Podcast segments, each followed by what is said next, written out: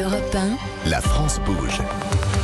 Elisabeth Assayag. Bien sûr qu'elle bouge cette France et nous le voit chaque jour sur Europe 1 avec des entrepreneurs, des patronnes, des patrons, des parcours de vie. Peut-être que vous aussi, vous avez envie de monter votre entreprise. Si vous êtes une femme, c'est le moment de vous lancer. Hein. Peut-être votre association, vous avez une idée. Eh bien aujourd'hui, c'est une France qui bouge avec des femmes qui osent, qui réussissent, qui ont l'audace. Et on en parle avec l'une d'elles, hein, avec euh, vous, Gwendoline Cazenave. Vous êtes directrice générale du groupe Eurostar. Euh, la femme doit-elle doublement montrer qu'elle doit être à la hauteur quand elle, elle intègre des, des hauts postes comme les vôtres? Je ne sais pas. Euh, moi, ce que je ressens surtout, c'est que pour faire ce qu'on a fait, pour être en tout cas là où je suis, c'est sans doute que j'ai eu besoin de deux fois plus d'énergie qu'un homme.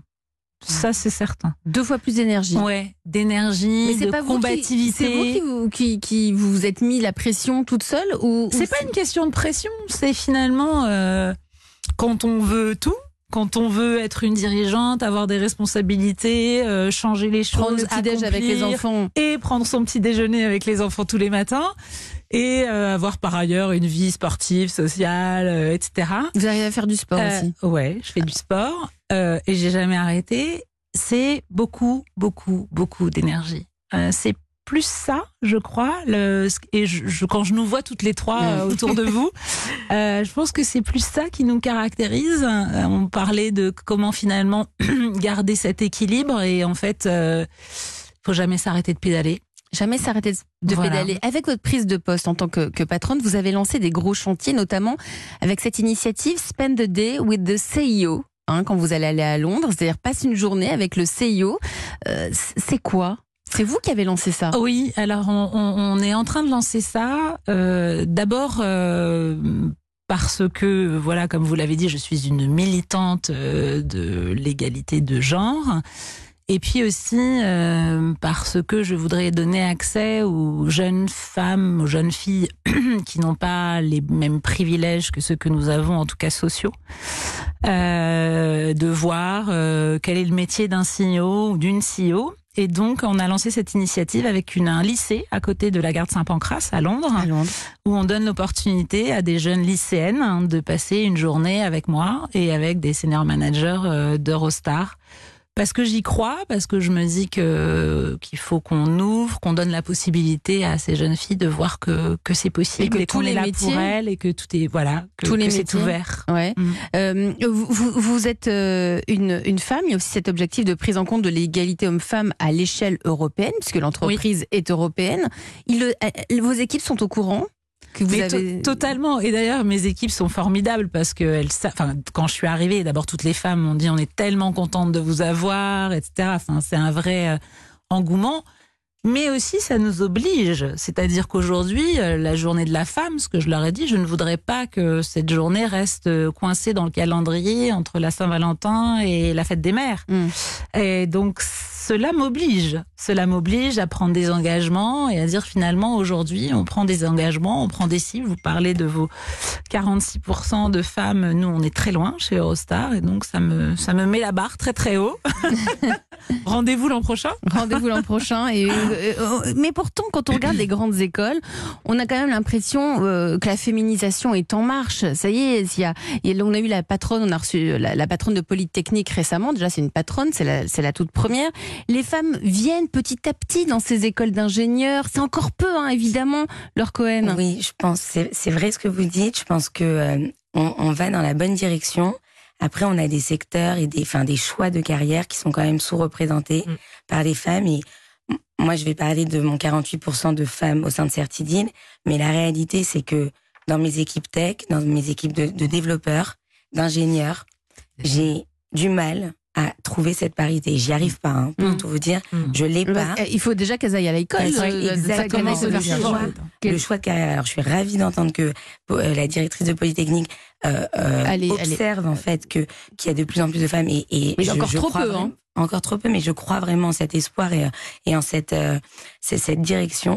Mais aujourd'hui, c'est encore trop peu représenté. Et la réalité, c'est qu'aujourd'hui, le métier d'ingénieur, c'est effectivement, ça peut ouvrir à des métiers dans des secteurs tels que le BP ou autre, mais finalement, c'est aujourd'hui, le métier de, de- d'école de commerce ouvre à plein de, de métiers différents et le métier d'ingénieur de la même manière. Ouais. On peut aujourd'hui être dans une équipe tech, mais finalement dans un secteur de la mode. Et finalement, le secteur, c'est pas parce qu'on est une femme qu'on doit travailler dans le secteur de la mode ou de la santé. Et aujourd'hui, je dirige une société dans, dans la tech qui est pas du tout un secteur féminin. Et je suis Mm. super épanouie. J'ai euh, un équilibre, comme vous disiez, dans, dans ma vie, dans ma famille, dans ma vie professionnelle. Ils ont quel âge voilà, vos il enfants, faut- vous? Alors j'ai un enfant de 4 ans, donc encore petit. Donc j'ai aussi mes petits déjeuners avec lui. Je les dépose, je le dépose à l'école. Et j'ai deux filles qui ont 11 ans et 13 ans. Et vous arrivez à les voir au moins. Vous un repas par jour, c'est la règle? Alors le J'ai matin, bien aimé cette règle. J'ai- J'aime Ouais. bien la règle moi aussi de l'héroïne, puisque le, le matin, c'est vrai que ce- ça fait partie de mon quotidien, mais euh, je trouve que c'est tout est une question d'équilibre. Donc finalement, même en rentrant tard le soir, je trouve que si finalement vous enlevez de la frustration à vos enfants et qui sont habitués, qui le savent, qui vous attendent et que derrière le moment sera privilégié avec Mmh, eux la et de qualité, Mmh. eh ben, vous avez l'équilibre et vous êtes Tout épanoui et eux n'ont pas la, la de frustration. On a repéré une autre pépite aujourd'hui euh, dans la France Bouge avec vous, Géraldine Martinez, cofondatrice d'Auto. La France bouge. La pépite du jour. Géraldine, vous avez 34 ans. Oui. Auto existe depuis 3 ans. Vous êtes marseillaise et vous, vous oui. avez euh, démarré. Tout dé- vous, vous avez d'abord fait du marketing, c'est ça? Oui. Au Galeries Oui. Lafayette. Tout à fait. J'ai fait du marketing, de la communication. J'ai travaillé en agence de prod, Mhm. tout ce qui était vraiment euh, communication et, et marketing, effectivement. Vous avez créé un- une première, une première start-up que vous avez Oui. arrêtée parce que vous avez dit aux équipes de la France Bourge, à l'époque, être une femme a été un frein. Ah, c'était très compliqué. Effectivement, c'était c'était hyper compliqué. euh, et il y avait aussi la barrière technique. Mhm. euh, qui du coup donnait très peu de lé- légitimité, même si euh, on sait euh, très bien euh, s'en sortir et que euh, et qu'on arrive à défendre son projet. Euh, le, le- on on n'est pas légitime parce qu'on n'est pas technique. Mais alors, ce que disait tout à l'heure euh, Gwendoline Cazenave, hein, euh, Mm. quand vous, on vous a dit, mais vous, vous, vous n'êtes pas ingénieur. Donc, Mm. il y a l'aspect genré, il y a l'aspect Oui. technique, si, voilà. Et, Mm. et ça, ça constitue des, des freins. handicaps.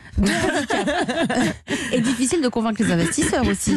Euh, à un moment donné, oui, on, on a, on, s'est, frotté. J'étais associée justement avec, une, une autre femme. On était une équipe complètement féminine. Puis il y avait un homme aussi. Euh, oui, qui était notre associé développeur effectivement, mais qui était plus lui en bac. Hein, c'est-à-dire qu'il n'était pas euh, en- au front hein, comme nous tous les jours. Mais effectivement, à ce moment-là, on, oui, on, a eu des, des réflexions qui étaient, qui étaient hallucinantes. Et à, à cette époque-là, en tout cas, et pour nous, ça nous concerne, nous, c'était très compliqué d'être une femme. Mais l'entrepreneuriat, vous n'avez vous aussi Oui. jamais lâché. Et c'est ce qu'on aime ici dans la France. on Bouge. peut pas laisser tomber l'entrepreneuriat. On laisse pas tomber. Vous avez foncé, vous avez monté une autre entreprise Mhm. qui forme au no-code. Ouais. Vous allez tout nous raconter. Ça s'appelle Auto. C'est à vous pour le pitch. On vous écoute. Alors Auto, justement, on parlait de la barrière technique avec mon ancienne start-up. Euh, Auto, aujourd'hui, on est le leader de la formation euh, au no-code. No-code, qu'est-ce que c'est? C'est tout ce qui va vous permettre de créer n'importe quel produit numérique, une application, euh, un site internet. Vous pouvez créer des choses comme Amazon. Vous avez envie de reproduire Amazon, de faire votre propre marketplace. Vous le pouvez et tout ça sans aucune ligne de code, sans aucun bagage technique. Euh, c'est un petit peu comme WordPress à l'époque quand il est arrivé ou Shopify qui nous a permis de créer en fait des euh, des boutiques en ligne mais sans avoir besoin de qui que ce soit derrière. Et euh, nous on, on, on forme en fait à ces outils-là parce que ce qu'on dit c'est que c'est accessible certes, pas besoin d'avoir fait d'études, pas besoin d'avoir euh, 10 000 euros et de euh, lâcher euh, ça euh, dans une agence de développement, mais c'est accessible néanmoins. Il y a besoin de formation dessus pour vraiment acquérir un niveau qui soit acceptable, qui permette l'employabilité derrière parce que c'est ce qu'on défend et euh, qui permet euh, aussi d'accéder à des métiers, de se lancer dans le freelance et euh, et c'est ce qu'on fait chez Auto. Voilà. Merci pour votre pitch, Géraldine Martinez, cofondatrice d'Auto. Alors, si vous êtes ici parmi nous dans la France Bouge, c'est aussi parce que vous avez des, des, besoins. Euh, on va rejoindre Nathalie Carré, qui est en charge de l'entrepreneuriat à la Chambre de commerce et d'industrie. C'est une femme. Hein, c'est euh, voilà. Ça va, Nathalie? Ça va bien. Hein Bonjour tout le monde. Bonjour. Qu'on- Mais là, vous, vous voyez qu'il y a des évolutions, hein, Nathalie. Vous, du côté de la, avec vos, vos lunettes de la CCI, il y a des évolutions au niveau des, de, de, de l'entrepreneuriat. Les femmes osent, hein, elles montent leur boîte maintenant, de plus en plus. Les- Oui, les femmes osent de plus en plus, même si les taux augmentent lentement, mais les jeunes femmes euh, osent de plus en plus. En revanche, elles se brident encore un peu sur euh, les rémunérations qu'elles se prennent, Ah oui. sur l'ambition des projets. Ah ouais, c'est de l'auto, C'est de, l'autocensure. c'est de l'autocensure. Gwendoline. Cazenave, vous, PDG du groupe Eurostar, vous les payez euh, les femmes, enfin, Est-ce que euh, ça entre en ligne de compte le, le salaire? Est-ce qu'elles sont toujours euh, euh, moins bien payées? Elles gagnent quand même 15,8% moins que les hommes encore hein, aujourd'hui. Ouais, alors je porte une attention absolument particulière à ce sujet-là. Euh, J'observe pour l'instant et oui, on a des sujets. Mm. Et des- ce sont des sujets sur lesquels nous devons travailler. Mm. C'est à la fois Nous vrai. devons travailler, donc c'est pas encore fait. C'est pas encore, c'est pas encore, enfin, on progresse, mais nous avons dans toutes les entreprises, moi je l'ai vécu à titre personnel, je pense qu'on l'a toutes vécu, hein, Mmh. ce sujet de l'argent. Le parce galion. euh, Là, pour le coup, euh, euh, l'énergie, il faut, il faut. Alors ça, oser parler d'argent avec son patron ou j'imagine soi-même se rémunérer, c'est pas quelque chose de simple. C'est compliqué. Euh, et ça fait partie des choses, moi, en tant que patronne, sur Mm. lesquelles, évidemment, il faut que je continue à Et travailler. Si, vous regardez le Galion, C'est quoi le Galion? Le Galion, c'est un, un site finalement qui euh, qui enregistre tout le sujet des euh, des startups et des, des sociétés, dont euh, différents sujets comme le salaire. Et vous avez des grilles de salaire Mm. qui sont propres aux hommes, et des grilles. aux femmes. On le disait depuis tout à l'heure, depuis le Mm. début de l'émission, ça va mieux. Il y a la loi euh, Rixin qui a été adoptée en, en décembre qui fixe un, quota de 40% de femmes en 2028 dans les instances exécutives. Euh, les directions d'entreprise ne comptent que 22% de femmes. Gwendoline Cazenave, est-ce qu'il faut ces quotas? Est-ce que vous, vous êtes pour les quotas? Faut les, Déjà, faut les quand je suis arrivée, quand je suis arrivée à la tête du groupe Eurostar, il y avait une femme dans le comité exécutif. Ensuite, nous avons été deux avec moi. Euh, et puis, euh, j'ai recruté, euh, je suis en train de recruter des femmes et j'ai recruté la première femme patronne industrielle chez Eurostar. Euh, oui, je suis pour les quotas. Moi aussi. Vous Euh, aussi, toi, Laure? Oui, moi aussi. Bien sûr. je suis pour les quotas et je dis souvent, alors les hommes trouvent ça épouvantable, mais c'est pas grave, j'assume. Je suis un quota. Mm. Et c'est ok. Ah, c'est politiquement pas du tout correct. Non, et c'est pas grave. Mhm. Euh, je pense qu'il faut assumer ça. Moi, je dois ma carrière. Je pense que jamais aucun homme, aucun patron n'aurait osé me mettre à la tête des 450 conducteurs Mhm. quand j'avais 30 ans si j'avais été un homme, parce que j'étais une financière contrôleur de gestion et je ne vois pas l'intérêt qu'il aurait eu à faire ça si j'avais été un homme. Et je suis très fière de ça. Donc c'est un homme qui a Euh, osé. C'est un homme qui a osé. Euh, moi, j'ai pris des risques. Euh, et donc, voilà. Moi, je suis le fruit des quotas. Et puis les Et c'est quotas, OK. les quotas sont Leur des indicateurs, sont des bons indicateurs. Donc finalement, si, Ça si force prenez- à agir. ça force à ob- se rendre compte, à, à observer quelque chose de concret et pas des euh, des non-dits ou des justement dits, mais mais basés sur rien. Donc le quota vous permet de de le faire améliorer, de le faire évoluer. C'est un levier, en fait, le quota. Si à un moment donné, on met pas en place des quotas, en fait, on n'y arrivera pas, je pense. Mmh. Parce c'est un que sur- levier. Bien sûr, c'est un levier. À C'est un quota formule. et compétences, Oui. évidemment. Oui, mais Oui, évidemment, évidemment. que le genre n'est pas la, la priorité. La compétence est passe avant tout. Mais il faut passer tout. par ces quotas bien pour sûr. avoir toutes les personnes, tous les CV euh, bah, au même niveau. Et ensuite, vous faites, vous faites le choix en fonction de la personnalité, des compétences, etc., etc.